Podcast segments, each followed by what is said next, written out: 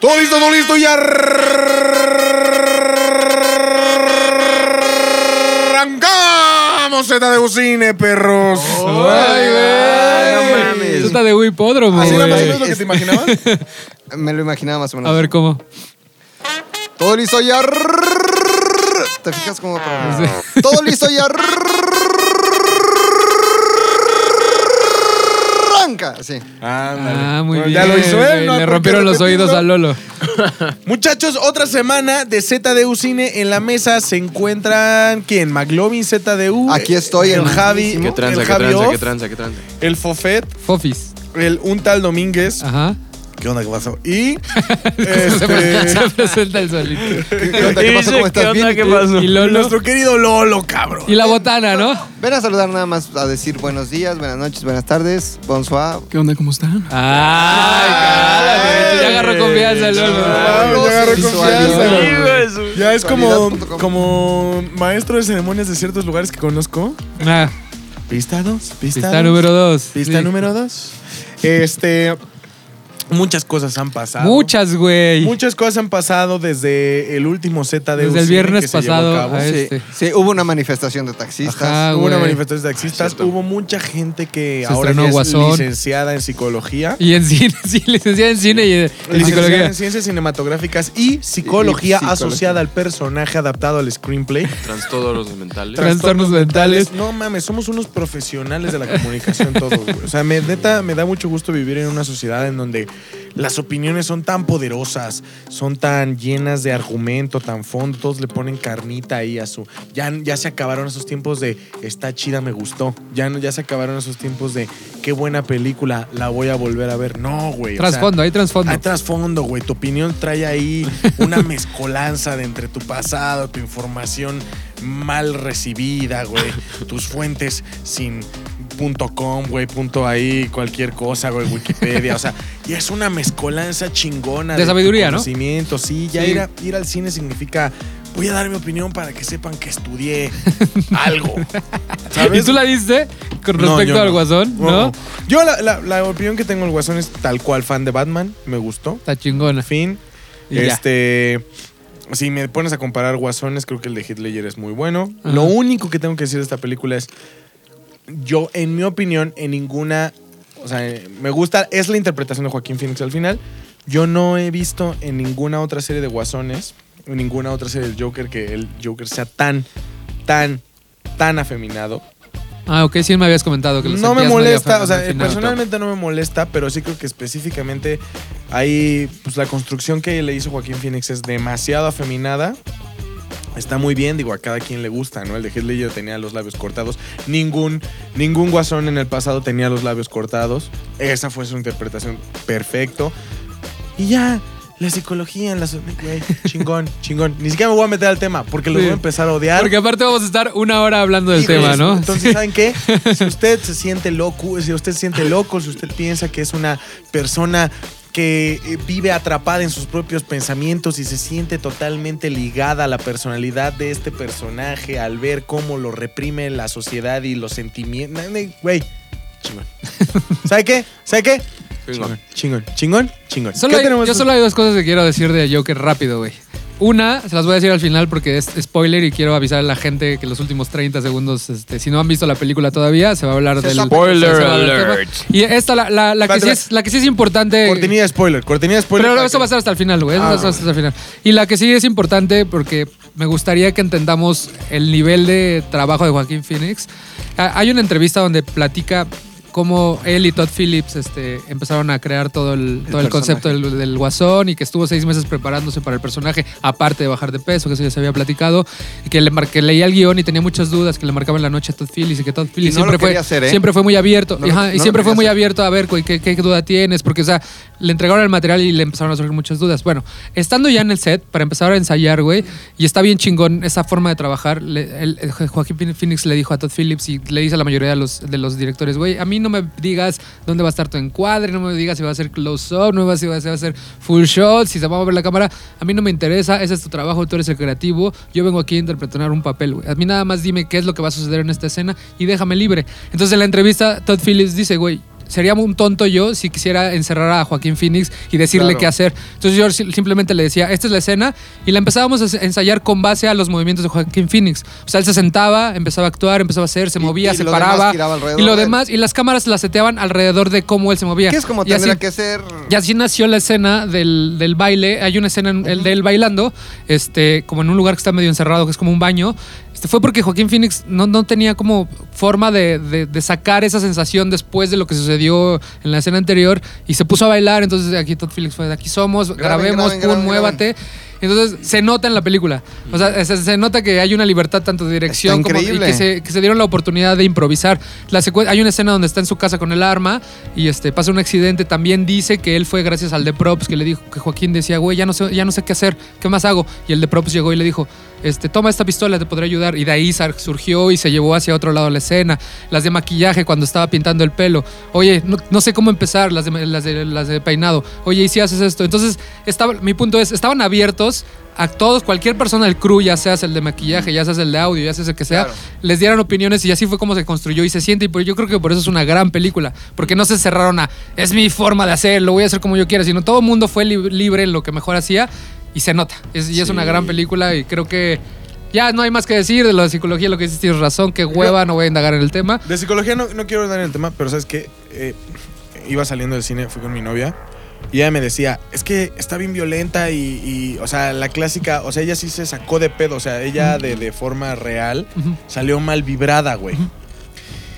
Y yo le dije, pero ¿por qué, güey? O sea, si al final, porque me dices que es una película que al final no tiene un mensaje, güey, es violencia sin sentido.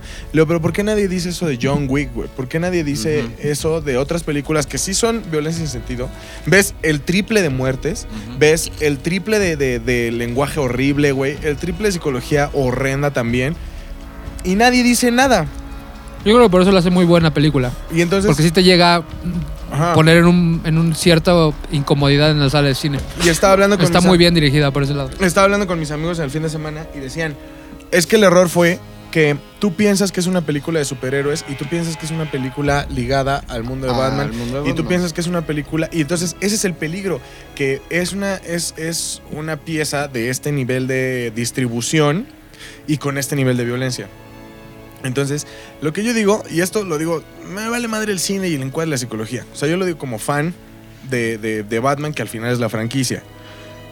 Eh, el error de todas las personas en general es pensar que Batman es Superman, güey, que Batman es Iron Man, que Batman es eh, cualquier otro superhéroe. Pues Batman está loco. Batman es una. Es, en general la franquicia, no hablo del personaje. O sea, toda la serie de Batman es cada uno de los personajes, desde los héroes hasta los villanos, están, Tienen trastornos. están mal de su cabeza, güey. están tocaditos. O sea, todo. Desde Batman que está loco de mierda, el Guasón loco de mierda, Acertijo, el Pingüino, güey, Gato, todo mundo, todo El mundo Bonais, en ¿no? ese mundo, El Bonais está loco. todo mundo en esa serie estaba mal, güey. O sea, no sé por qué la gente es como, ay, güey, Superman. Sí, o sea, son, son superhéroes distintos. Y entonces, Sí. pues, cuando te metes realmente al universo del personaje, pues te vas a dar cuenta que, pues así tiene que ser, güey. O sea, pero. Básicamente. ¡Spoilers! Cuidado, atención, Javi la va a cagar. ¡Spoilers! A mí me dio la impresión la película eh, como que estaba muy marketeada, o sea, estaba construida con base en ciertos insights que ocurren con personas de hoy en día. O sea, ¿qué quiere hoy todo el mundo? ¿Ser famoso o influencer? Piensa que la sociedad no lo comprende y quiere ser un. Tiene, ten- quiere tener un papel protagónico, ¿no? Entonces yo sentí que todo este Joker, a diferencia de los Jokers como el de Heath Ledger, que era un poco más anarquista, o el de Jack Nicholson, que era un poco más como folclórico, como más caricaturesco, este siento que va a conectar con, con la audiencia ahorita porque es... Pues es como... Nadie me comprende. Ajá, nadie me comprende. Y es como este Joker un poco romantizado de... Ay, y estos movimientos como en cámara lenta y entonces soy yo y soy yo. Centennial postmoderno. ¿no? Exactamente. Ajá, entonces siento que mm, la- el error también es pensar que vas a llegar a ver como una historia de Batman contra Joker. Creo que manejan de manera interesante el pedo de... Pues es realmente un easter egg de, Batman. es una- Es muy, muy finito Es el... una finura, Ajá, entonces me gustó que se tomó la libertad de decir, güey, sí hay ciertos cómics en donde hay historias de origen, o sea, incluso con The Killing Joke hay, hay secuencias que son muy parecidas, como cuando entra ya al programa, al talk show, al final.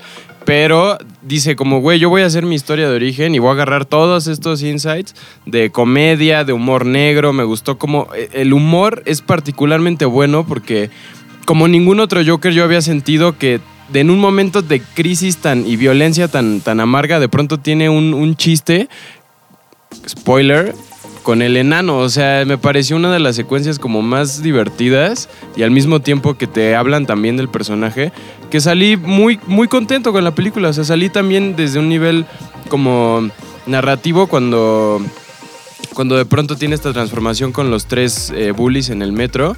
Toda la secuencia en rojos. Sí está dando todos los spoilers. este Está cabrón. ¡Spoilers! Cuidado, atención. Javi la cagó. Sí, está bien chingón cómo pasa de. Pues de reaccionar un poco a- en defensa propia. A de pronto se me escapó este güey y ya no solamente es te atrapo, sino ahora sí tengo ganas de matarte, güey. O sea, ya, ya empiezas a ver esos pequeños como guiños del, de- del personaje realmente.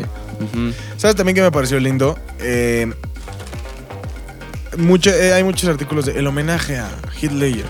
Pero si, te, o sea, si realmente ves toda la película de principio a fin, todos los, todos los Jokers cinematográficos, César Romero, Jack Nicholson, Heath Ledger, Jared Leto, la verdad es que no identifiqué Creo que no. un, un- un- Creo que no le tocó.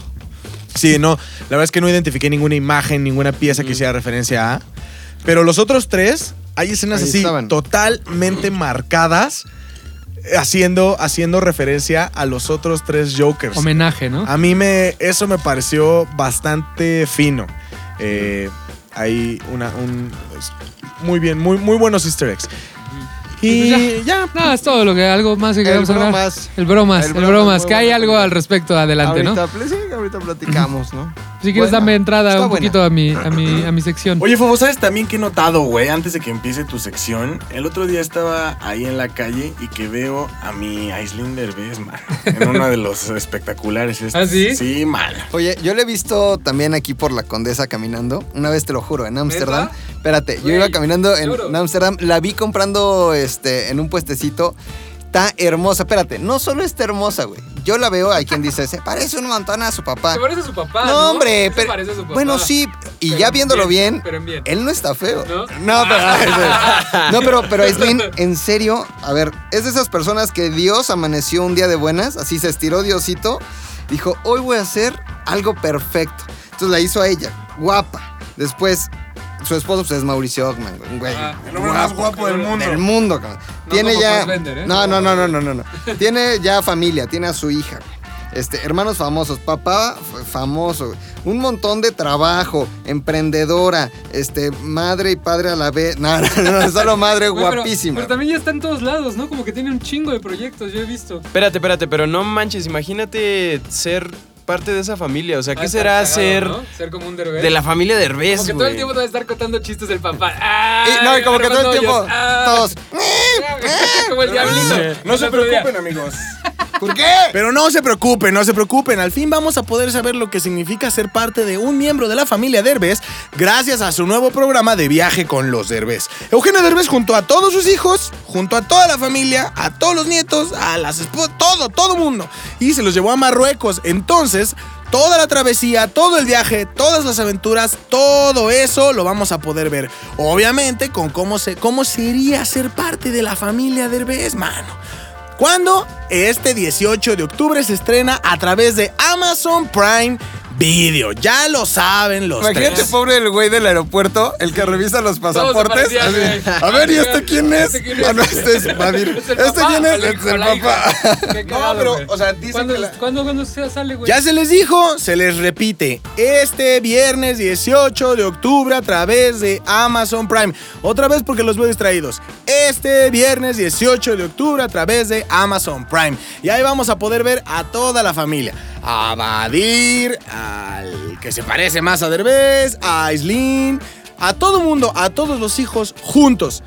Amazon Prime Video, 18 de octubre, de viaje con los derbes, mano. Sí debe estar cagado como Bueno, ser de la familia está- de Herbes, ¿no? Aparte, es un güey estudiado, estudió cine, ya, se- ya se ha estado preparando a estar cagado. Sí, yo sí, yo sí la voy a ver, la Ok, neta. Muy bien. Todo el paquete, el hombre más guapo del mundo, Mauricio Ockman, el hombre más gracioso de México, Eugenio Derbez y la mujer más hermosa de esta faz de todo el mundo universo. Ok. Aislinn, mi amor. Ok, Ahora sí Te llama amo. mi sección, ¿no? campeón? Pues ahora sí, este, ¿de qué ibas a hablar tú, Fofo? Eh, ah, bueno, de la, si quieres la cortinillaza. Con gusto, con gusto. Eh, ¿Género favorito? Hoy quiero un poco de rap. Ok. Dame base, Luis, por favor. Dame una base con papa. Ahí te va, ahí te va.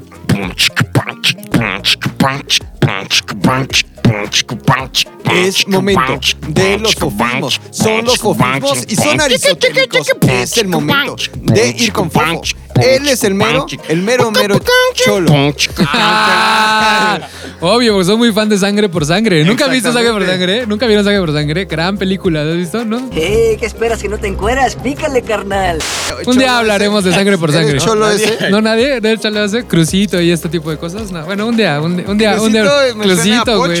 No, güey, no mames, Sangre por Sangre, gran película, Güey güey. que nació aquí en la este en la agrícola oriental y después se fue a vivir a California. A California, ¿no? básicamente, por ahí va la historia.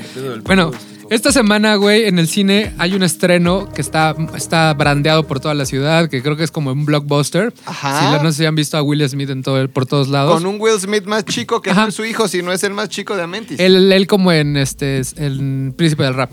Se llama Proyecto Géminis, dirigida por Ann Lee, que ya ganó dos Oscars por Life of Pi y ¿Ah, el sí? ajá, y Brokeback Mountain. Este, la de eh, los güeyes. ajá, la de Hell básicamente. Acá en. Entonces, yo quería hablar de la película, me, me daban muchas ganas de, de presumirla, de, de invitarlos a verla. Presúmela, Pero después me presúmela. di cuenta de que era una basura. ya lo entonces, viste. entonces ¿Ya el guion está malo, las actuaciones son malas, solo hay como dos, tres cosas buenas, la historia es bastante rara, pero lo que quiero, el tema que quiero tocar aquí, y bueno, y aparte de salvarles, de ahorrarles 150, 300, 400 pesos por, por ir a ver Proyecto Géminis, que realmente no vale la pena, este, lo... Lo interesante de esta película es que el director An Lee ya lleva dos películas seguidas intentando hacer un formato nuevo en, te- en- en cine que se llama, bueno, no nuevo recientemente, Ajá. que se llama HFR, que significa High Frame Rate. Lo que quiere decir que en lugar de ser este cine grabado a 24 cuadros por segundos, este está grabado a 120 cuadros por segundos. Lo que te da una sensación de espectador como si estuvieras viendo, hace rato les decía, hablábamos, una novela o estás viendo un, pro- un programa de, este, un documento, bueno, no, un como... Programa de deportes. Un programa de deportes, o sea, se Ok. ve mucha fluidez, se ve muy nítido. Y entonces eh, Ann Lee lleva dos, este, dos películas seguidas intentando como hacer moda este tipo de cine que a la gente medio le molesta. ¿Cuáles? Entonces, El primero, el primero, que, el primero que, que- que lo hizo fue Peter Jackson con la saga del Señor de los Anillos, este, sobre, específicamente con el Hobbit. De hecho, cuando se estrenó hubo, hubo pocas, pocos Cinépolis en IMAX donde te, te mostraban la película a 45 po- cuadros por segundo. Y cuando la veías al principio te sacaba de pedo. De hecho, la primera secuencia es la del dragón que los ataca, eh, que fue el Hobbit 2. Y sí saca de onda de lo presente que están los personajes, la falta de profundidad, el, la- el alta definición tan marcada. Entonces, este. Y de ahí Ann Lee ya se brincó al 120 cuadros por segundo, Ok. 4K y este Ultra HD. Pero el problema aquí es que en Estados Unidos solo hay 14 salas de cine donde pueden proyectarlo así y este en el resto del mundo. Aquí en México yo no he visto nadie que quiera o que esté promocionando Pues que, que Cinépolis. tengan proyectores que puedan hacer eso también. 120 cuadros por segundo. Ajá. Entonces es la pelea de, de Ann Lee contra el cine en general, diciéndoles, este es el futuro del cine. Y está muy enojado él como director porque este, dice que hay un como complot contra él y contra sus películas y que por eso Rotten Tomatoes la calificó con 33%. Está Como específicamente AMLO. Proyecto Géminis. Ajá. La anterior también le fue muy mal, pero porque él, él cree que lo están saboteando, que es como de, güey, no, yo quiero hacer el cine así, me voy a morir en la raya al hacer este tipo de cine, porque está específicamente hecho para no generar otro tipo de sensación que a la cual no estamos acostumbrados. Entonces, si ustedes tienen como curiosidad, están interesados en saber qué se siente ver una película este, HD, HFR, HFR, Este, igual en. Cinépolis IMAX seguramente habrá funciones especiales, este, pero lo dudo la neta porque son 120 cuadros, igual lo bajan a 60 o 48 cuadros y lo va a ver, pero sí es una sensación muy rara de cine, ¿eh? Parece como si estás viendo una telenovela ahí enfrente, o sea, se ven muy presentes los personajes, Claro. se le pierde totalmente ¿Tú la la viste así? profundidad. Este, no, yo la vi digital normal. El punto de la película, la historia es básica, es un este es un hitman que le llaman retirado Ajá. y de repente se entera que alguien lo busca, lo está buscando para matar y son como varias secuencias de él este, corriendo de esta persona misteriosa que resulta ser él, que no es ningún spoiler, lo ves en el tráiler, es el joven, pero aquí es el- lo que quiere hacer An Lee es como esta lucha del ser humano por, por la genética, por la biogenética, por los clon, o sea, como los clones llegaron a, a un nivel en este futuro cercano que ya tienen sentimientos, entonces toda la película es el, el Will Smith joven tratando de... El de- clon tratando de matar a la no, y tratando de decir, güey, no sé por qué estoy haciendo esto, solo sé que me mandaron, tú quién eres, por qué eres yo, o sea, como que esta pelea, pero se cae la película, o sea, es un guion que ah, sabes qué va a pasar, a los 20 minutos estás así de, no mames. Ahora está- hablemos de los efectos. Este Will Smith joven es 100% CGI, es ¿qué Sí, tecnología? eh, mira, este Will Smith joven es la sección de Javi. Si quieres nos podemos ir. ¡Ah! mira, todo está ¡Qué conectado. locura! Dale entrada y que Javi te explique. Ok. ¡Wow! Pero ya. ¿Ya acabaste? Sí, sí, sí. Pero vas a tener una cortinilla chingoncísima que hoy viene en ópera, güey. A ver. Ajá. Ópera. eh,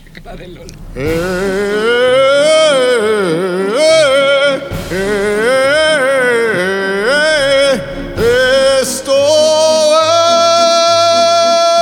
es descomprimiendo el cine.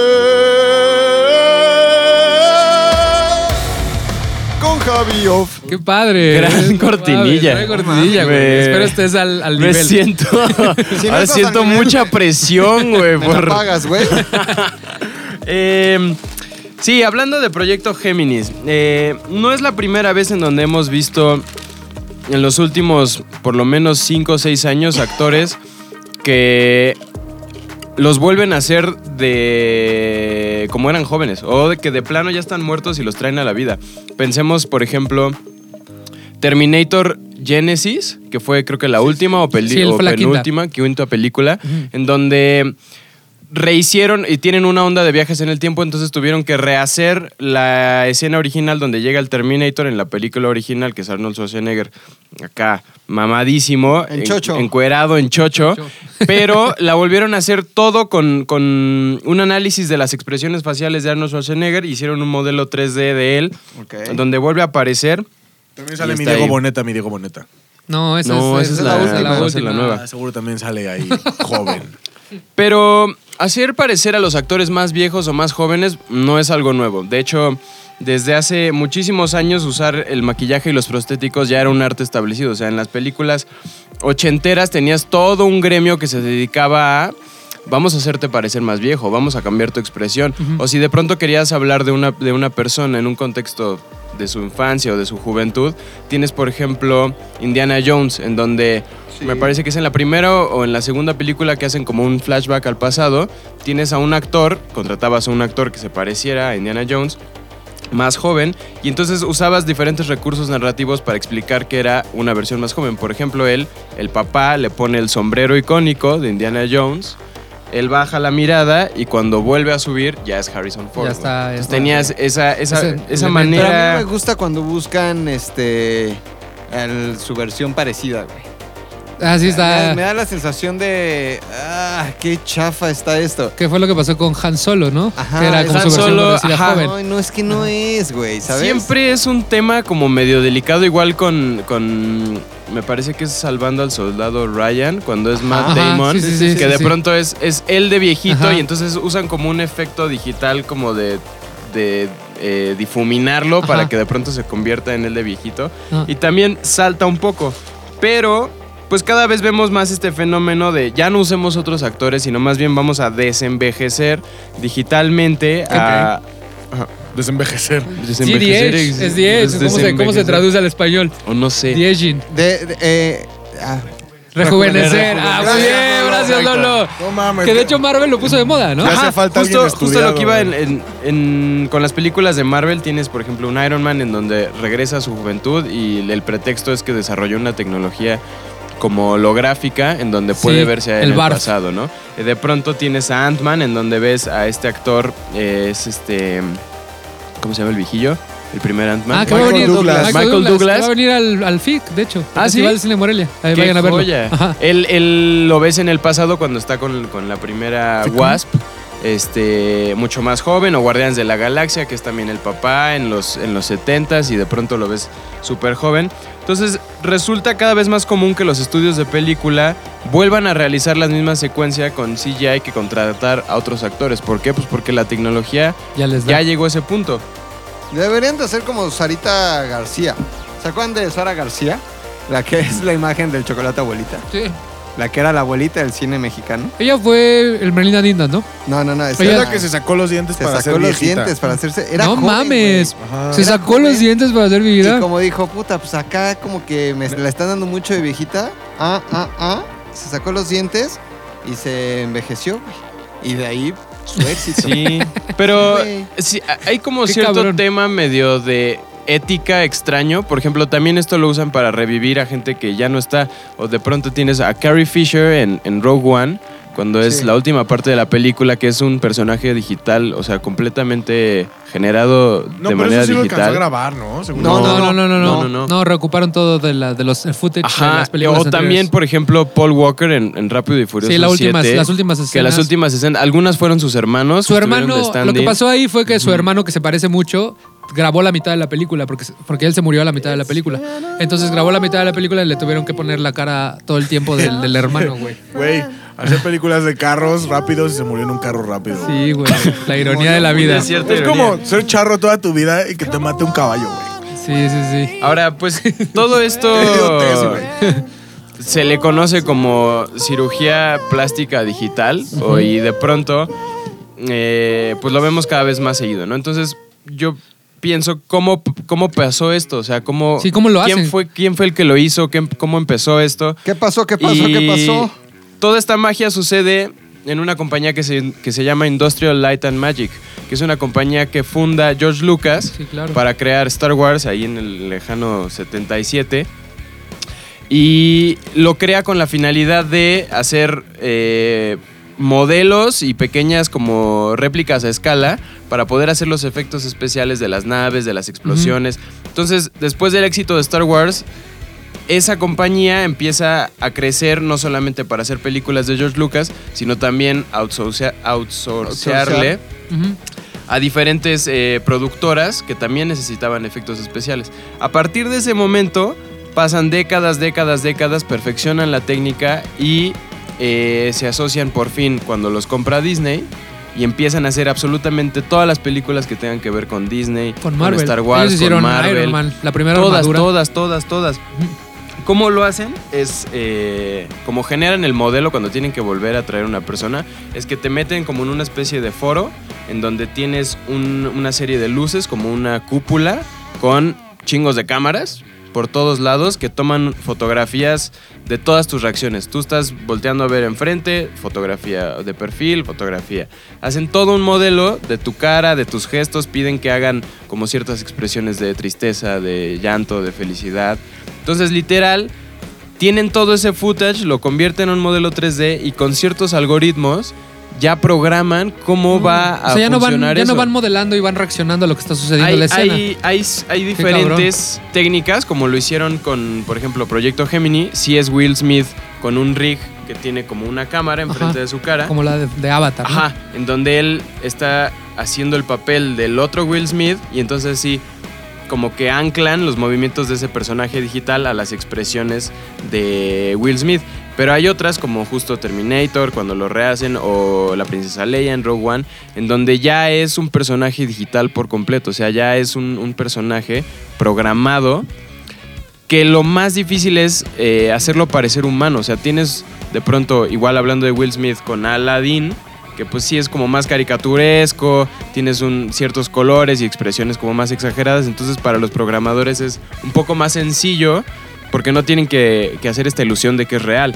Pero Claro. cuando tienes un, un humano verdadero se vuelve Una muchísimo de más, 19 años otra vez. mucho más complicado. O sea, es un Danilo. Es una güey. Es Cabrón. Danilo Y las fotos le sirven cabrón. para como generar, como tener un mapeo, como, como tener Claro, la base. como un 360 Ajá. de, Ajá. tu, de tu cara. Y en caso de Carrie Fisher ocuparon todo el material que tenían de ella grabada en las películas de los 70s y de ahí sacaron las expresiones específicas. O le haces como en este cómplices al rescate. Sale Belinda, entra Daniela Luján o viceversa, güey. Ya. Oye, pero ni se parecen. No importa. importa. la gente No se va a dar cuenta. güey. Nada más dices. Pasó en la franquicia de Batman también, güey. Chocó, chocó. No, pero así, Así en Batman la cambiaron También, también. güey, ya ves que Tom. Cruise no dejaba, no dejaba a esta niña trabajar. Eso me cae muy gordo, güey, porque querían como que se pareciera a Katie Holmes. Ajá, ¿qué dijo? Porque ya no la dejó Pero, trabajar Tom Cruise. no sé, estaba rarísimo porque era como una Katie Holmes. ¿Cómo se llama? muy ¿Guinehall fea, qué? ¿Ella cómo cuál es el Es nombre? la hermana de Sí, de. Guinehall. Ajá, de Guinehall, pero no me acuerdo del nombre muy, de la chica. Muy, muy rara, güey. Muy raro todo Maggie. eso. Maggie, Maggie Gyllenhaal. Hasta me pone de malas eso, güey. Que hagan ese tipo de mamadas. ¡Ah! Oye, pero este de Proyecto Géminis se ve, o sea, se ve impactante, güey. O sea, Sí. Realmente les parece que sacaron a Will Smith del, del Príncipe de Bel Air, güey, y lo pusieron en la película, güey. O sea, sí se ve. Aparte, la raza, la raza afroamericana es, es más fácil. De por sí no se ve tan, tan, No, tan es que no se anciano. ve ruco, güey. Entonces es más, fue más fácil. la- de- Ahora, de hecho. ¿ustedes creen que es un proceso como hasta cierto punto ético? El literal ya tienes ¿El un mode- revivir? el- ajá, como, como un modelo de actores que justo pasó, yo me acuerdo cuando fue el pedo del holograma de Michael Jackson o de Tupac, que de pronto muchas personas dijeron, ya se murió. Ya, si quieren volver a ver algo de él, regresen a ver sus videos musicales. Yo creo que también habría cierto punto en, ¿quieres ver algo de este actor que ya no está? Regresa a ver esas películas. Como que no sé si me siento tan cómodo como con ver a una actuación que realmente no es una actuación, No sino sé. es una programación de una Güey, no está bien que cocines en tu casa. Regresa a hacer fogatas en la calle, güey, y cocinar tus vacas. ¿Qué O sea, tiene ¿tú que ver está- eso? ¿tú, crees que está bien? ¿Qué tiene que ver? La tecnología avanza, güey.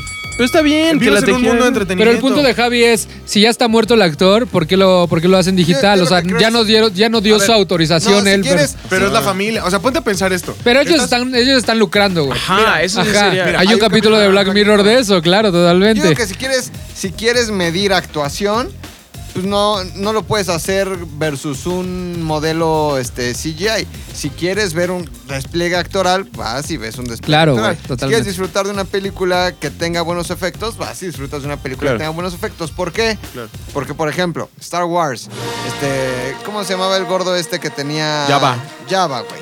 Pues Jabba no es un actor en realidad, pues Jabba no existe, güey. Sea, no, es- no existe. No, No, es un documental Star Wars. O sea, ¿Cómo? Al final, claro, al final si lo que quisieras es ver cosas reales y crudas, pues te vas a ver una obra de teatro muy chingona o ves un documental. También Esto se- es tecnología. Yo creo que el cine. El cine es una de esas empresas que está empezando a valer madre por la corrección política, como Ajá. lo hemos visto con la Ariel Negra. Pero. Negriel, Ah, Negriel se llama. Con Negriel. Negriel. Pero a mí, la neta, por ejemplo, toda esta parte de no es ético, güey, a ver, es cine, es entretenimiento. No es ético poner, por ejemplo. bueno, a ver, en el caso de Tupac, sabes que vas a llenar el pinche estadio, güey. Pero esa fue, a ver, el, el- el lo holograma de. Tupac en Coachella fue una presentación pasada. O sea, fue tomado de una presentación pasada. No hicieron un nuevo, o sea, bueno, obviamente se hizo un nuevo Tupac, pero no, No, pero- actuó algo nuevo, güey. Claro, O sea, pero mi punto están pasada. lucrando con alguien que ya está muerto. Sí, Fofo, pero imagínate esto. Está o sea, bien. solo ponte, ponte a pensar. No, yo estoy preguntando. ¿no? Estás en un pinche concierto de. Dime un pinche. un- una banda que te guste. En Este. los cuisillos, le gusta mucho. La arrolladora banda limón. La rode- ¿Te gusta la rodeadora Banda Limón? Ok, entonces piensa en la rodeadora Banda Limón. En el estadio este que dicen, de pronto vamos a hacer un homenaje a Selena. Y tú dices, qué chingón la banda, la banda Limón. Empieza a tocar como la flor, güey. Entonces Como empiezan la acá, flor. como la flor, como todo el mundo está en su máximo apogeo. Y en medio del escenario sale un holograma de pinche Selena bailando. ¡Te cagas! Y lo disfrutas. No empiezas a. Ah, no lo voy a ver porque es antiético. No, güey. O sea, Sí aprende lo a disfrutar. disfrutas, claro. Aprende a disfrutar las cosas. Porque al final. Bueno, pero si hicieran una gira de Selena con el holograma, ahí ya estaría rayando en lo, lo antiético, ¿no crees? ¿Por qué?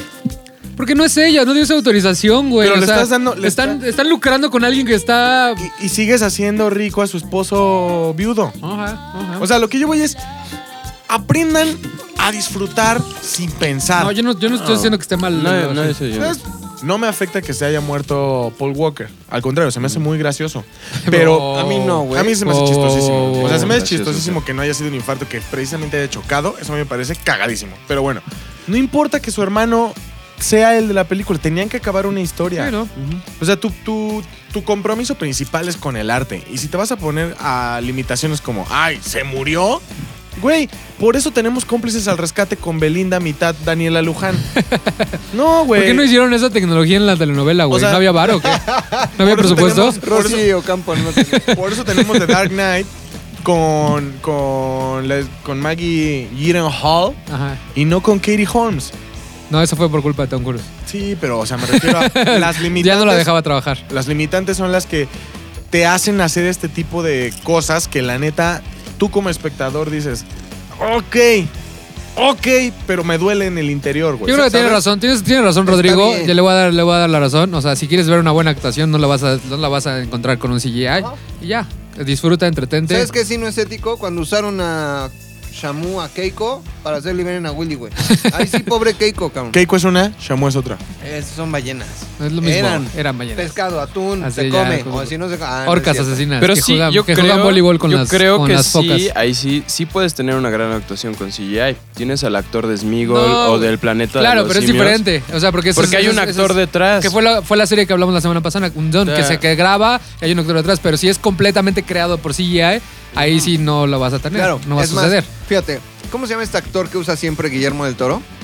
Ah, ya, el alto que El alto hace. flaco. Ajá, ajá. Él se mete en una botarga. O sea, si ese güey se mete en una botarga del doctor Simi, hace actuar cabrón a la botarga Les sale cabrón el baile. No, pero aquí cuando se trata ya de un modelo 100% CGI, Ahí sí ya no, pierde. no va a haber actuación, vas a ver y a reconocer el eh, desarrollo tecnológico de decir, no mames, qué chingón que esto ya se puede hacer en el 2019 y no vas a salir diciendo, Claro. actuó muy cabrón la computadora.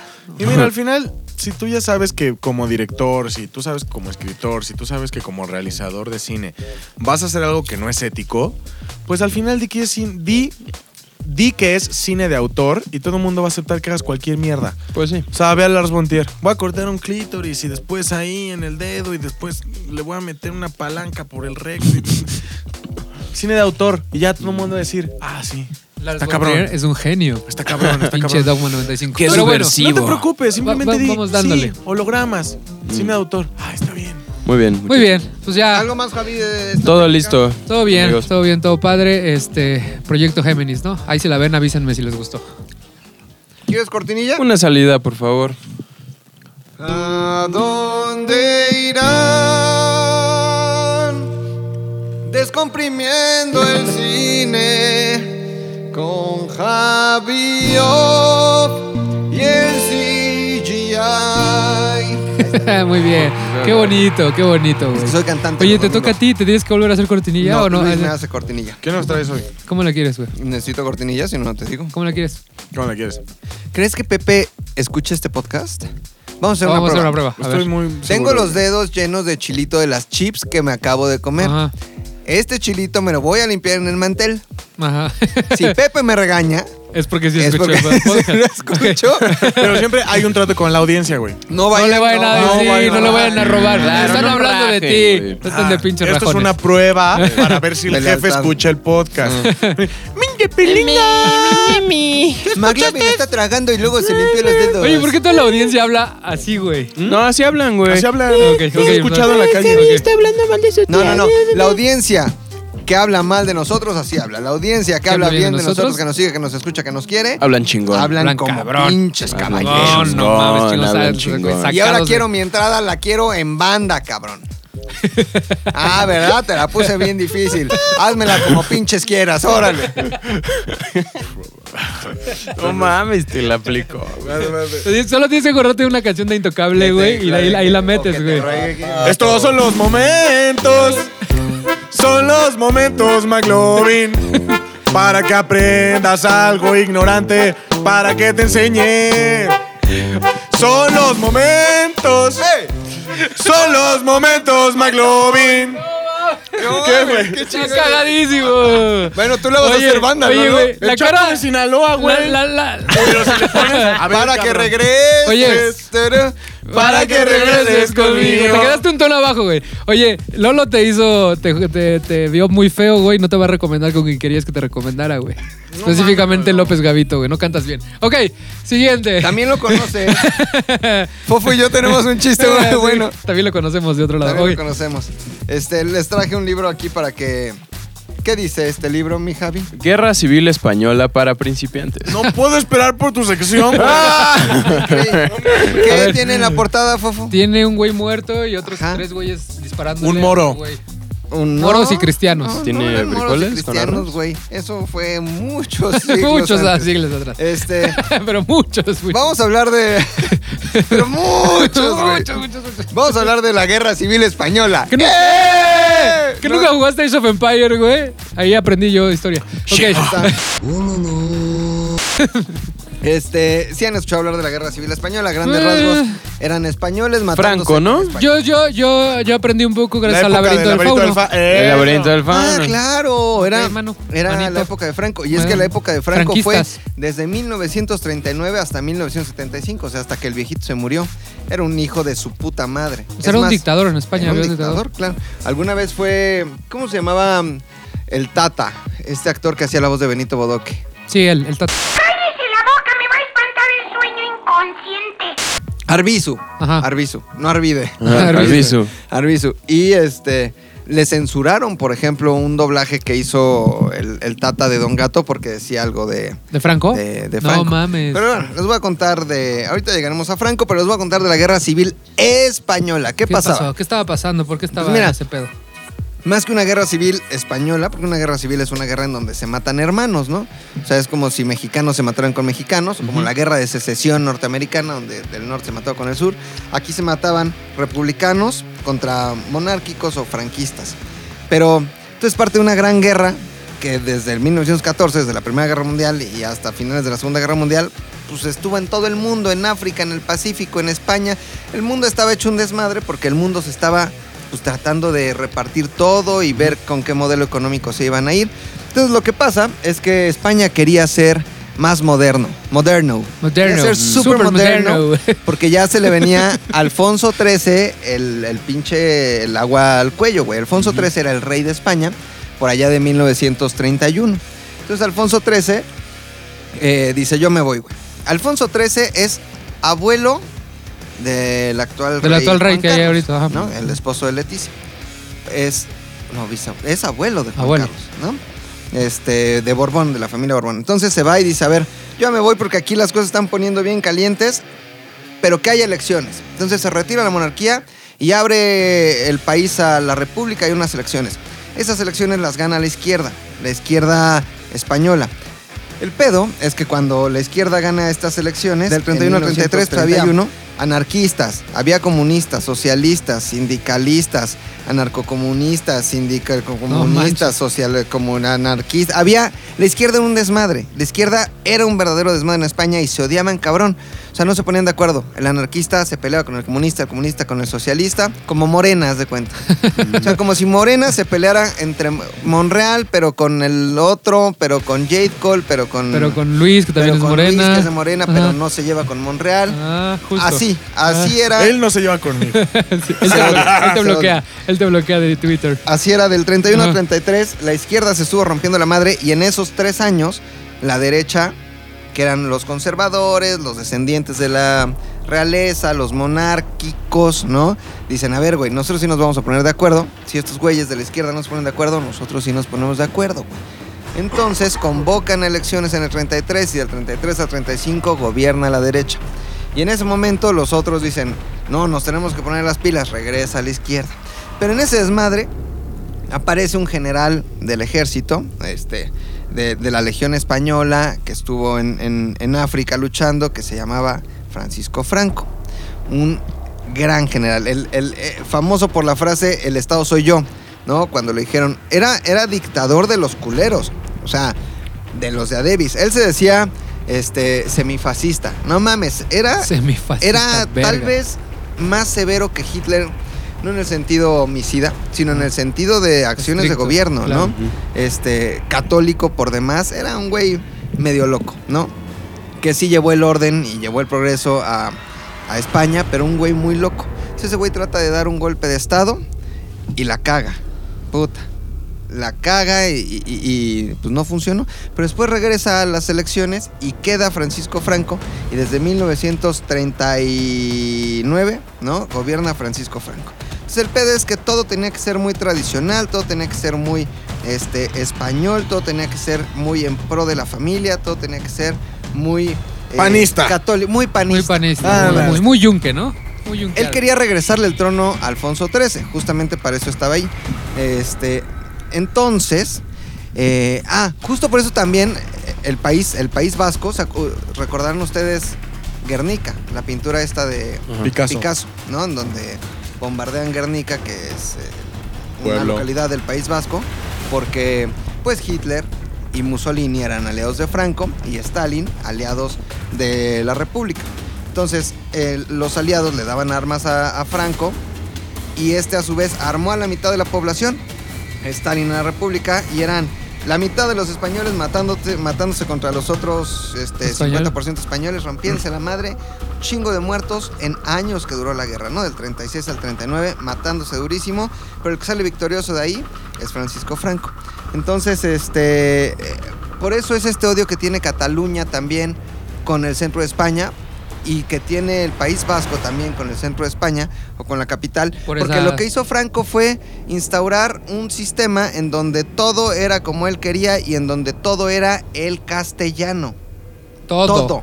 Todo. Todo tenía que ser el puto castellano. Porque era purista. Porque era muy purista. Ok. Y cuidaba principalmente los intereses de la familia.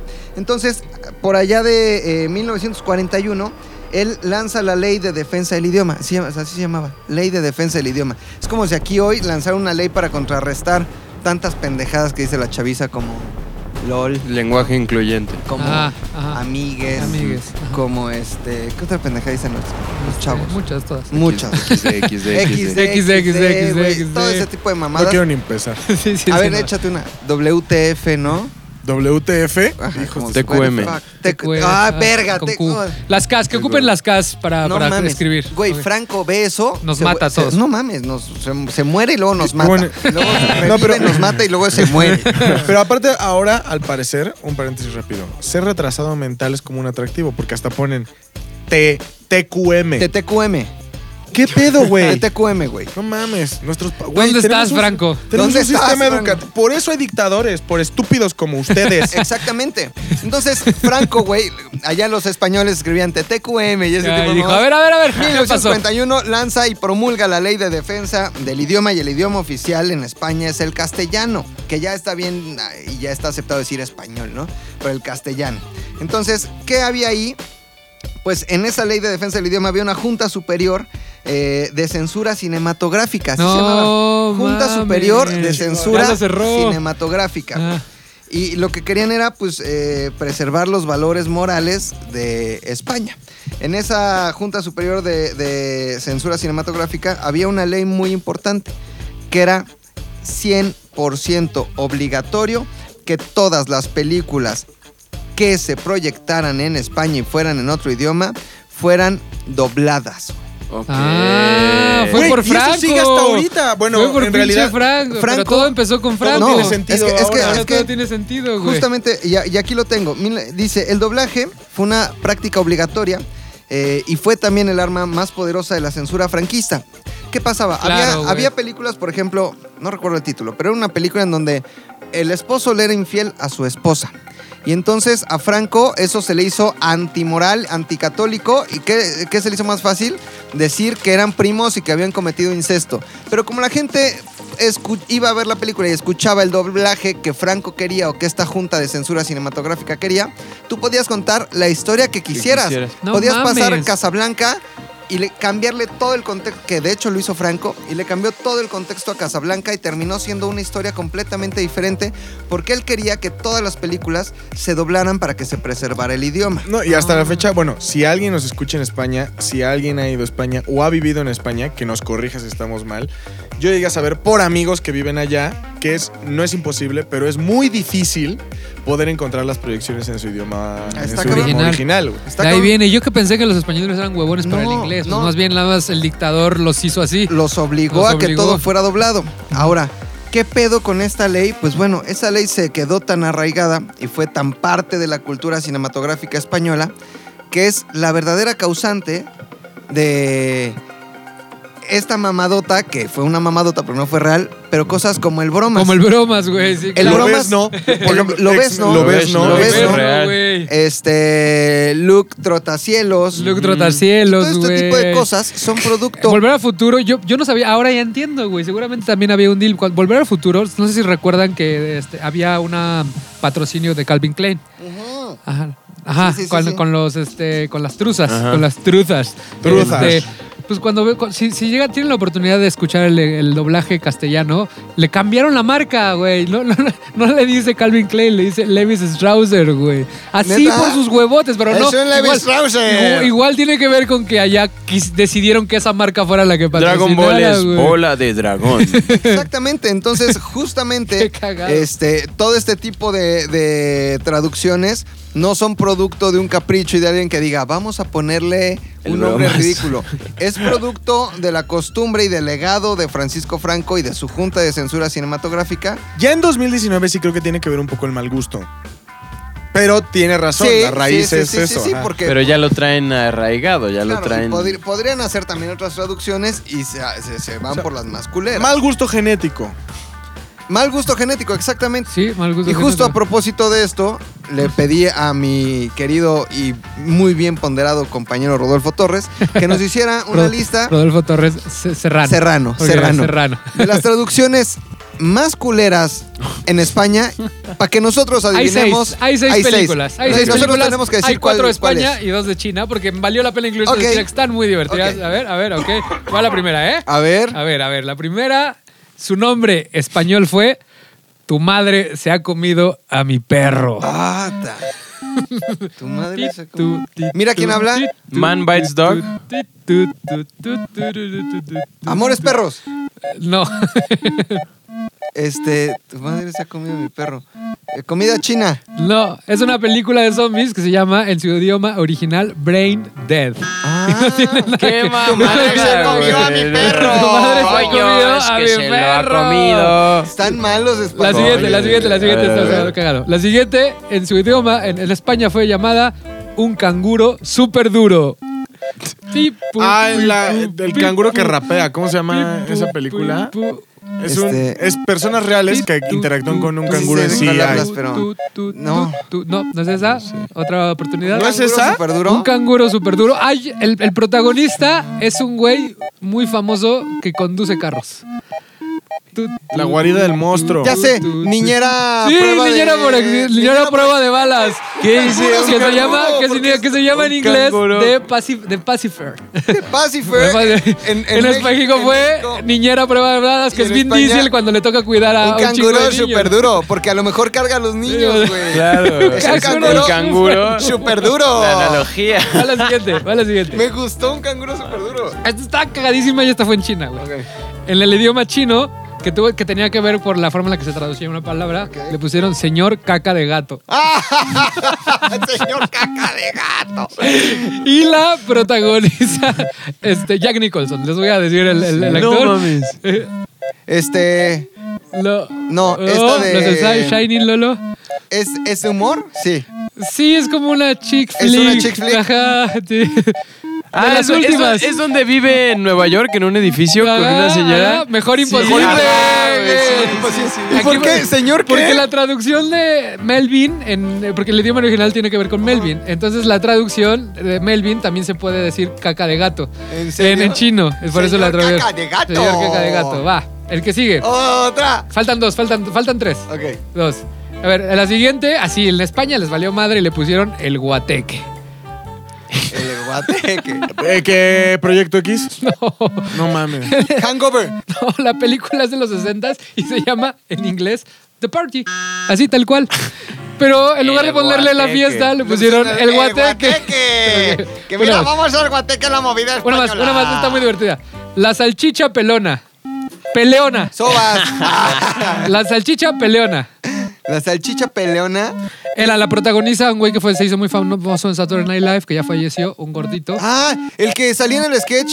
que de- de- en, Chris encuerado Farley, de- Chris Farley, Chris ajá. Farley de stripper. Ajá. No, mames, era un sketch, el mejor de Saturday Night Live. Ah, hizo una película que se hizo muy famosa de él, de él siendo el protagonista. Y en español le pusieron La Salchicha Ay, no me Peleona. acuerdo. Qué culeros. A ver. Aparte lo ofendieron. La Salchicha Salchicha Peleona. Peleona. ¿Cómo se La llama en Salchicha inglés? Peleona. Beverly Hill Ninja, güey. Es Beverly cuando Hill él es cuando Ninja. es un ninja de Beverly Hills. güey. No, la salchicha peleona. Que Y el, y el más culero de todos, y esto fue en China, güey, es A una ver. traducción que fue un spoiler, güey. A ver, a ver, a Se ver. llama, le pusieron en China, es un fantasma. Era el sexto. sexto sentido. ¡Qué pendejos! No mames.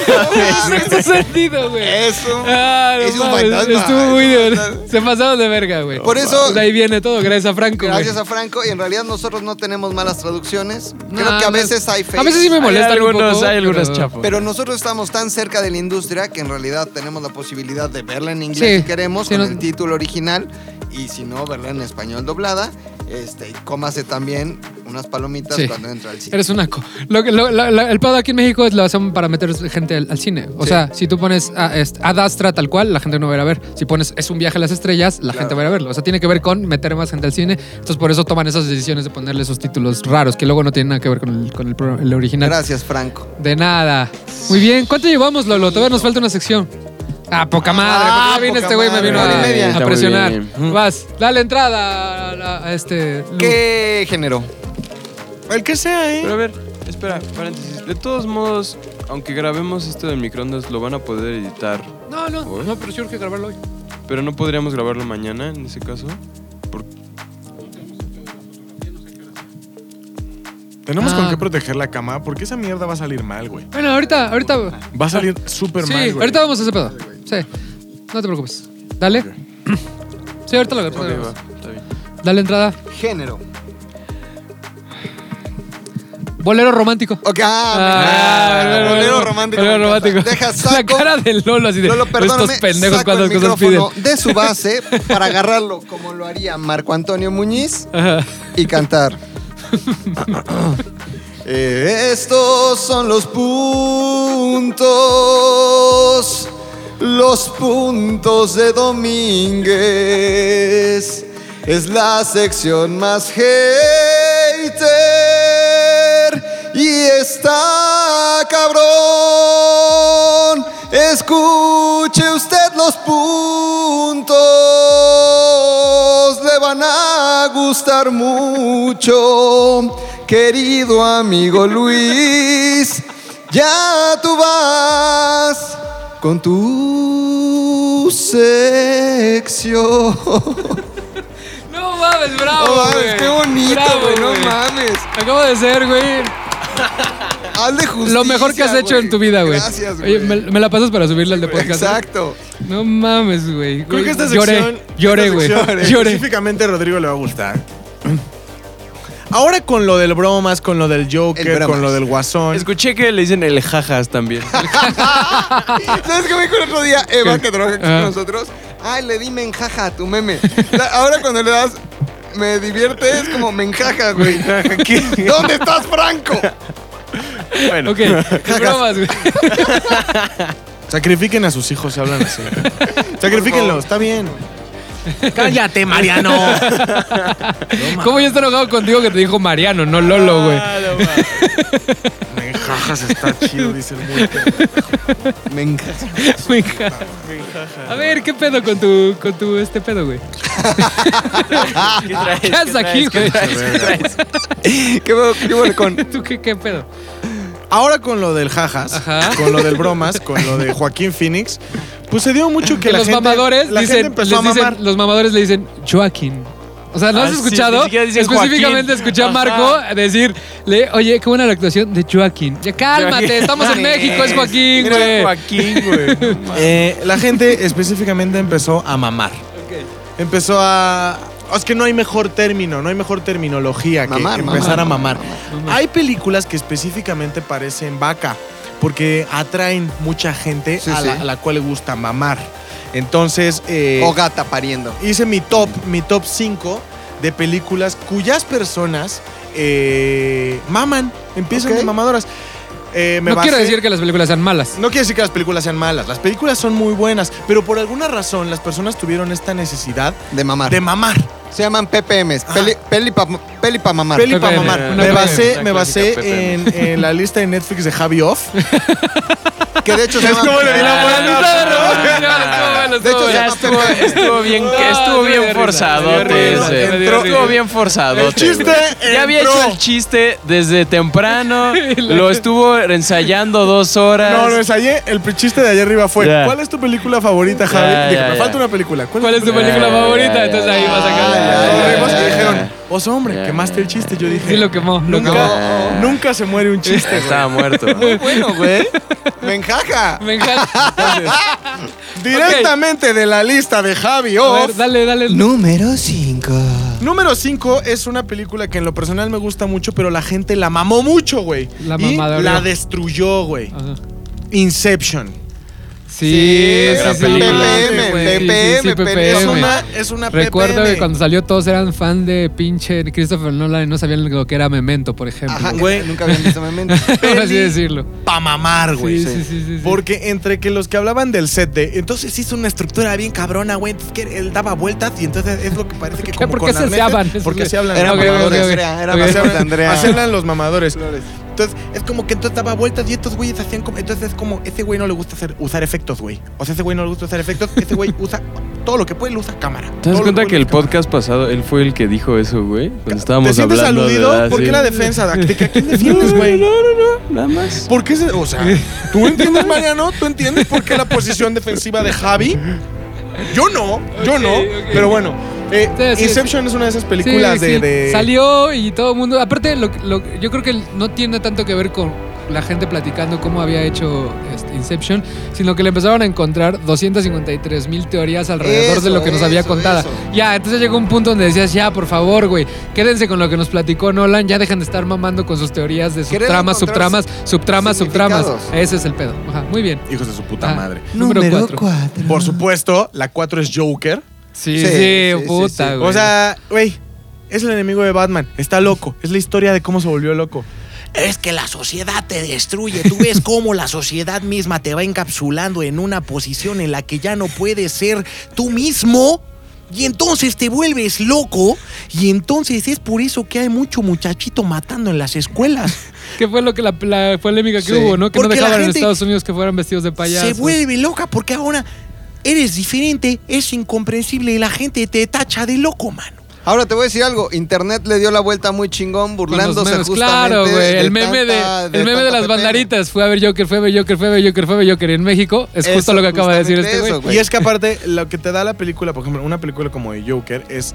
eh, da mucha corriente de mamadez, de, de mamadura. Está Güey, la- espérate, vi uno que ponían la paleta de color, güey, y decía hermosa paleta de color. Sí, que también es el que es- tiene No que ver, o mames. sea, sí es un director de fotografía, porque yo sigo un director de fotografía en Eh, Facebook que es muy no. bueno y luego luego posteó la paleta de color y habló en términos de eh, su chamba, director de fotografía. Es bien interesante porque la paleta de color ta ta ta ta ta ta, ta y ok, a él sí, Y eres ya, director de claro. fotografía, te dedicas a eso y nos estás tratando de explicar lo que Todd Phillips quiso hacer. Pero Está mira, bien, hay varias pero- corrientes de mamar. O sea, Ah. hay varias subres de las que te puedes pegar. la primera es, me identifico con el personaje. Y entonces como, Me siento así, yo también siento que eh, cuando tengo tantos pensamientos que cuando los expreso la gente no los comprende, no Eso entiende la mamador. profundidad y Eso entonces. Nos dicen locos. Es como presumir Güey. que eres disléxico cuando no eres disléxico, pero te quieres hacer el interesante. es como Claro. decir, tengo Ajá. Asperger, pero Ajá, ajá. vales madre. La gente que tiene- realmente lo tiene no lo presume. Ajá, güey. eh, Ok. y, y- y por otro lado, le, la fotografía se ve totalmente la pinche corriente de Taxi Driver. También Pero por eso fue, a ver, a ver, eso también es. en el- No, ¿Dónde sí no se está puede, dónde ah, no? ya te O sea, sentiste aludido. Totalmente, porque la a ver, semana es que pasada no, dije. Una u otra. La semana perro. pasada dije para o la te gente. burlas Es no que a ver, te burlas. estamos en un contexto Es donde que- la gente quiere que le hablemos de ese pedo y la, la, la cine- la cinematograf- cinematografía está hecha para llegar a los ochentas. güey. ¿Sabes qué? Yo creo que vivimos en un mundo en donde la sociedad te reprime. Sí. luego Vivimos, en un podcast en donde No, ya nadie respeta mi sección. Número, número puta tres. Número 3. En, la tre- en el Javi 3 todo hay un empate, güey. Hay un empate de mamadores. Un empate de mamadores. La primera de ellas es Transporting. Transporte. Train spotting. Train spotting. Mamador. Oye, güey, estás ¿Ves? enseñando a hablar inglés. Solamente enseñarte a Es hablar mamador, inglés, ¿no? Eh, ¿Para qué me hace gastar mi inglés, señorita? Ok, la otra, ¿cuál es la Porque otra? es la sociedad, güey. Porque yo así, así me siento, güey. Porque es Y- toda la juve. Ah, ching. No, güey, no. Ya No. es mucho insulto y luego la gente dice. Sí. Cállate, Mariano. ¿Cuál es la otra, güey? Y la otra es el perro andaluz. El O sea- perro andaluz. ¿Por qué traes con Buñuel, güey? ¿Ahora qué traes con Buñuel? ¿Qué Bueno, tiene Buñuel él nada, con el mundo, güey? Pero, a ver, ¿estás hablando de la gente que le gusta a Luis Buñuel o Luis Buñuel, güey, per se? No, hablo de la mamadura, la mamadez de la película. Pero ahí sí era surrealismo. O sea, ahí sí corresponde a su momento. Sí, güey. Y la gente hoy en día, donde la corriente ya no es esa, donde Sí, la cultura fue corriente no es cambiando, la sigue considerando una joya de Ah, la sí. cinema. Güey, No, no. ¿joya de qué? Es algo para ver y para allá. Neta, ¿joya de qué? Perdón, güey, pero una mano con un hoyo con hormigas. ¿Neta? Le hacen un tributo en The Office al perro en la luz. Neta, un güey. Un ojo cortado. feliz ¿Neta? Vean Grey's Anatomy. No, no, no. cara- ¿Sabes la cuál? de. La de gordos extremos que les hacen el bypass. Sí. Ah, es, eso está es cabrón, está todavía cabrón, más surrealista que Buñuel. Pero a mí me sí- ha tocado personas que lo platiqué en el podcast que salió el miércoles, el- este miércoles de sobre justo el pedo de quererte hacer el inteligente cuando no sabes. Me tocaron personas en la escuela de cine que justo si no te gustaba Buñuel o, o empezabas a hablar mierda de Buñuel como lo está haciendo él, te, te decían que eres un pendejo. Entonces eso entra dentro de la categoría de gente mamadora. Si a ti no te gusta Luis Buñuel, Buñuel, el surrealismo no te hace ser un pendejo. Simplemente buñuelos. te gusta otro tipo de cine, ¿no? ¿Qué te hace ser un mamador? No respetar cómo la gente vio la otra película. Claro. O sea, el pedo, el pedo de ser un mamador es el siguiente. Es, oye Luis, oso hombre, ¿viste el perro andaluz? Sí, ¿y qué te pareció? Me dio asco ver cómo un bisturí corta un ojo, Javi. Y eso para mí no hace que seas un pendejo. Simplemente a mí sí me gustó el surrealismo, por decirlo entre comillas, pero Tú ya. eres pendejo ya nada más de nacimiento.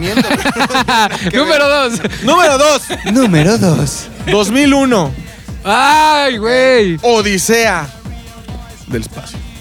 Güey, en general, creo que... eh, Y hay que ser honestos con esa película. Y el otro día tenía una plática con Danilo y llegamos a la misma conclusión. Es una gran película, es una gran interpretación de Kubrick del espacio y del futuro. Es hecha en 1968, si mal no recuerdo.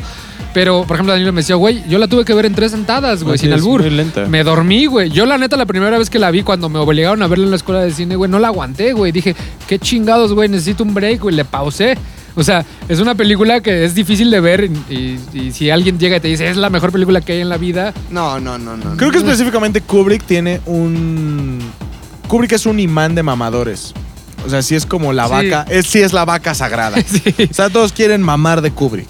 Y entonces es como, Güey, la naranja mecánica está bien cabrona, carnal, porque te muestra lo enfermo que está la Que la naranja con orgánica podría ser un poco Joker, Y ¿no? entonces el de, de 2001 es así, la clásica, la clásica, clásica. El monolito, güey.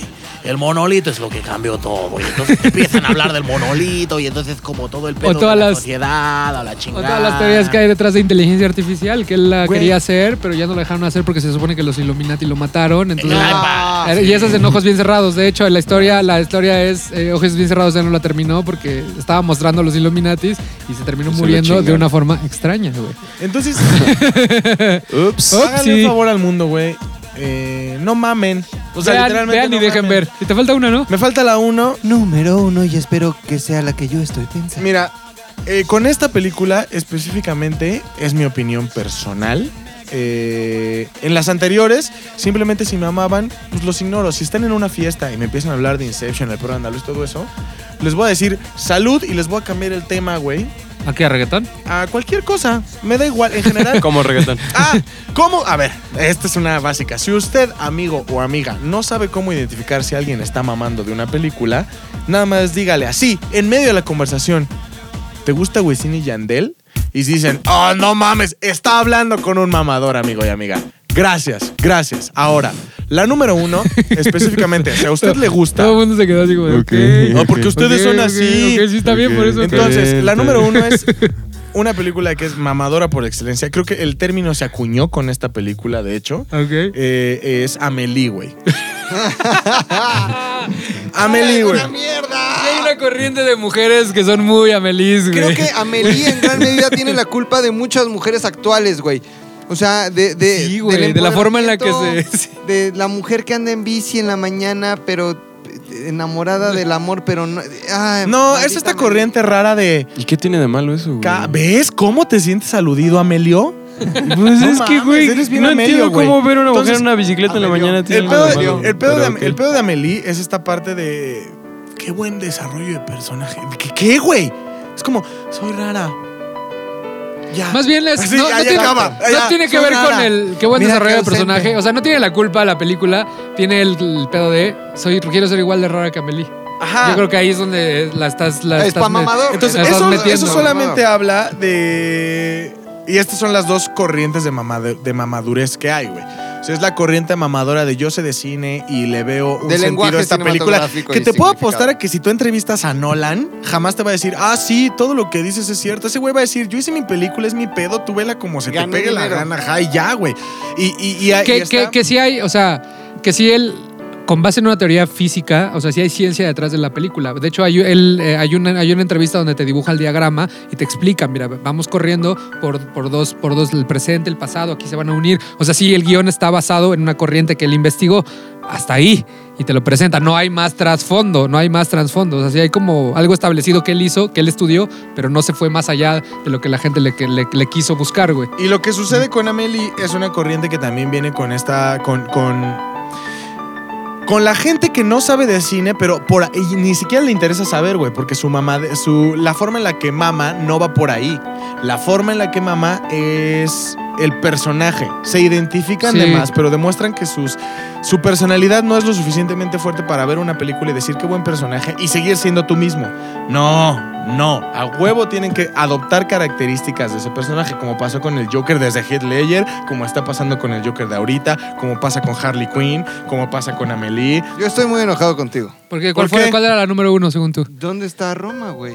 Ah, sí es cierto, güey. Roma. Es que, que le iba Güey, a poner no número uno. mames, Le iba a poner número uno. Ese es, güey. Pero ¿sabes qué? Llevamos 10 capítulos con tu pelea contra Roma, por esta güey. vez, por esta vez sí La dije- dejaste descansar. La gente va a decir, pinche dos hombre, ya no tienes con-". Entonces, para que vean que también me cago en otras cosas que no solo son Roma, aquí está Meli. Ok. Y, Y hablando, hablando de Amelie, güey, este, qué bueno que tocaste el tema. Este director que, a ver, ¿me ayudas a pronunciarlo, güey? No quiero. Sí, Jean-Pierre Junet. Si tienen la oportunidad de ver más cine de él, es un gran director de cine francés. Hay una película que se llama Delicatez, que es una puta joya. Hay otra película que se llama El extraño viaje de T.S. Pivet, que esa es la más reciente, tiene como tres años. Entonces, este, si tienen oportunidad de, de ver más cine del director de Amelie, véanlo, porque sí pone como atmósferas muy de él. Es un es estilo Wes Anderson, te das cuenta cuando es un cine de él, porque tiene unas cosas muy chingonas, ¿no? Pero sí, el, pedo. Pero la gente que agarra a Amelie y quiero ser como Amelie, este, estoy de acuerdo Ah, totalmente su con Luis. madre. ¿Algo más, Luis? Yo tengo un paréntesis ahí de mamadores que con es con lo que quiero cerrar, que tenía que ver con el Joker, pero si tienes algo más que decir. No, los odio. Gracias. Ok, ahora sí, spoiler. Lo último, lo último, lo último, Ahí viene- spoiler ahí del viene Joker. alarma. Ahí viene la alarma. ¡Spoilers! Cuidado, atención. ¡Spoilers! Se me hace muy de mamadores, güey, que la gente le esté buscando de más a esta película que nos contó Todd Phillips, que estén creyendo que todo fue imaginación del Joker. Hay teorías, hay videos en internet. El internet ahorita está lleno de videos de gente explicando por qué todo lo que, lo que, lo que vimos en la película se lo imaginó en el, en el pinche psiquiátrico. Aplicaron un supercampeón. Entonces ya, güey, déjenlo en paz, por favor. O sea, no Ya, pasó. ya, Todd. Phillips sí contó la historia. Sí se ima- imagina la secuencia de la novia, porque pues el el güey tenía pedos, tenía trastornos. Pero el hecho de que la primera escena donde, donde la está entrevistando y le, le dice, es que te acuerdas cuando estabas en el psiquiátrico y esté en el mismo lugar que estaba al final de la película, que es un psiquiátrico blanco y no amarillo, que fue cuando fue a buscar este, los papeles de, de su mamá, no quiere decir que se imaginó la película. O sea, no creo que el director nos haya dicho, les voy a hacer una película que fue todo, vivió en la cabeza del, del protagonista. Entonces, no, dejen de mamar, dejen de buscarle el, Y por lo regular los directores no tienen ese objetivo. No, o sea, tienen güey, de, simplemente fue- "Le voy a poner al- un reto al. Simplemente fue una casualidad que el mismo psiquiátrico donde él platicó que estuvo encerrado, que se da de cabezas, fue al- sea el mismo que está al final cuando mata a la última psicóloga. Arkham. Arkham. No quiere decir, Asylum. no quiere decir que todo se lo imaginó. O sea, me emputa que le quieran ver tres pies al gato. Peras al básicamente. ¡Dejen de valer madre! ok, vámonos. ¿Algo, algo más que quieran decir? Este, mames, sí, sí puedes recordar los otros podcasts que tenemos. ¿Ellos nos recuerdan a nosotros? Ellos sí, porque tú también estás en el otro. y te pedimos que recuerdes este. O sea, eres la misma persona, eres como Joker, güey. O tal vez eres dos distintos. No mames, estoy encontrando mamades. ¿Te das cuenta? Tal vez hay dos universos paralelos, brother, donde hay un Luis allá y otro acá. Usted, amiguito, también tiene la posibilidad de convertirse en mamador si usted lo quiere. Solamente vea más allá. Oye, me divertí mucho. Sálgase de la caja. Me divertí mucho, solo que la última parte siento que Javi sufrió mucho con tu sección, güey. O sea, lo, lo veo sufriendo, güey. con Pero adopté, sección, adopté güey. una buena posición en este podcast. Me ¿Cuál? quedé callado en toda su sección para que él no tuviera autoridad Hijo para de la poder hablar en la chingada, mía. No güey. mames, la pensó muy ¿Te bien. diste este cuenta, güey? Dense la mano, güey. Sí, ya, ser amigos. Siempre se están peleando ustedes dos. en Dense la mano, Sí, güey. pero nos quedamos bien. Yo te- les voy a Pues no contar. se ve la cara de A Javi, ver, que no a ver, le cae bien, güey. Escuchen esto, les A voy, ver. les voy a contar de un reality show. A ver. No voy a decir nombres de nadie. Ah, ya, pero ya. había un reality show en la televisión mexicana en donde les decían, vamos a hacer personajes como que nos peleamos, güey. Órale. Y se llevaron el pinche personaje, güey, a la vida real. A tal nivel que se dejaron de hablar y hubo hasta acá casi uno de los grupos de rock más famosos de México estuvo a punto de valer madres No seas mamón, por ese pedo. güey. Ya por ves, no las sean esos, esposas, no sean- un pedo no muy sean- cabrón. No sean esas personas. Así, en cuanto Lolo diga corte, Se besan. se besan. ok, muy bien. Nos despedimos. En la mesa estuvo Tal Domínguez. Un tal Domínguez. Este, todas sus redes sociales son un Tal Domínguez, ¿verdad? En Sí. Facebook, ajá. Eh, McLovin Sales de Universo en Facebook, Ajá. McLovin ZDU en Instagram, McLovin ZDU en Twitter y estoy subiendo contenido muy chingón de cosas. ok, puta madre. Yo me río mucho con tus memes, Javi. Yo estoy como. eh, Soy Javi Off en Twitter y Javi Off en Instagram. Y Javi Off en Facebook, ¿no? También. Eh, sí, Ahí siempre te etiqueto en todos. Yo estoy como fo.fed en todos lados menos en Twitter, que ahí es guion bajo. Gran fotógrafo que eres, Eh, ¿eh? Gracias, qué ¿Me amable. tomas unas fotos el fin de semana? Sí, vamos. Voy a ir a grabar con Tío Chocho. Ok. Y gracias a Lolo, que está en todas sus redes sociales como I'm Not Nano. Este, síganlo. Tiene ¿Cómo, cosas. I'm, I'm de yo, Ajá. not de no, nano. O sea, yo no nano. ah, como que no te escuchaba, pero ya. Me estás albureando, pendejo. Adiós. ZDU Cine es una producción de ZDU.